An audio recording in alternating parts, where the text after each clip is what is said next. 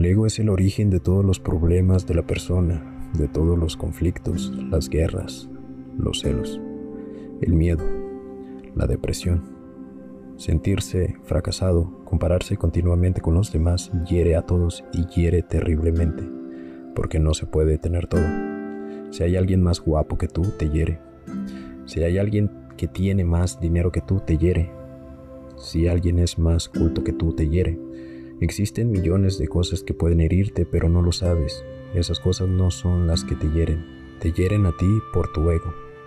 El ego no para de temblar de puro miedo, porque sabe muy bien que es un recurso artificial creado por la sociedad para que sigas corriendo en pos de unas sombras.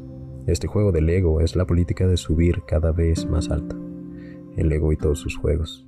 El matrimonio es uno de sus juegos. El dinero es otro de sus juegos y también el poder. Todos son juegos del ego. Hasta ahora, la sociedad no ha parado con sus juegos. Es como si existieran unos Juegos Olímpicos incesantes para todo el mundo. Todos intentan subir y todos les tiran de las piernas porque en la cima del Everest no hay sitio para tantos. Es una lucha a muerte y llega a ser tan importante que acabas olvidando que ese ego te fue implantado por la sociedad, por tus profesores, que hacen desde la guardería hasta la universidad fortalecer tu ego. Cuantos más títulos añaden a tu nombre, más importante te sientes. El ego es la mayor de las mentiras que tú has aceptado como una verdad. Pero los intereses creados los favorecen porque si todos aceptaran la ausencia del ego, la competición olímpica que se desarrolla en el mundo entero sencillamente se paralizaría. Nadie querría subir al Everest sino que disfrutaría del sitio donde está y se alegraría de ello. El ego te mantiene a la espera. Mañana, cuando triunfes, te alegrarás.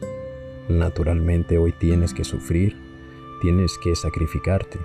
Si quieres triunfar mañana, tienes que sacrificarte hoy.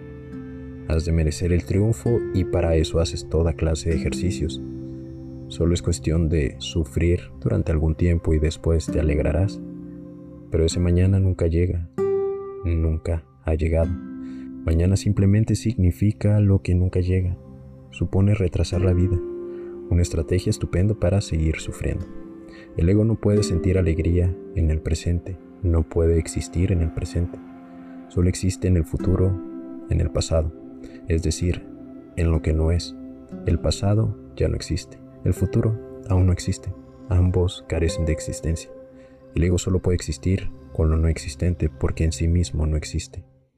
En el momento puramente presente no hallarás ningún ego en tu interior, sino una alegría silenciosa, una nada silenciosa y pura.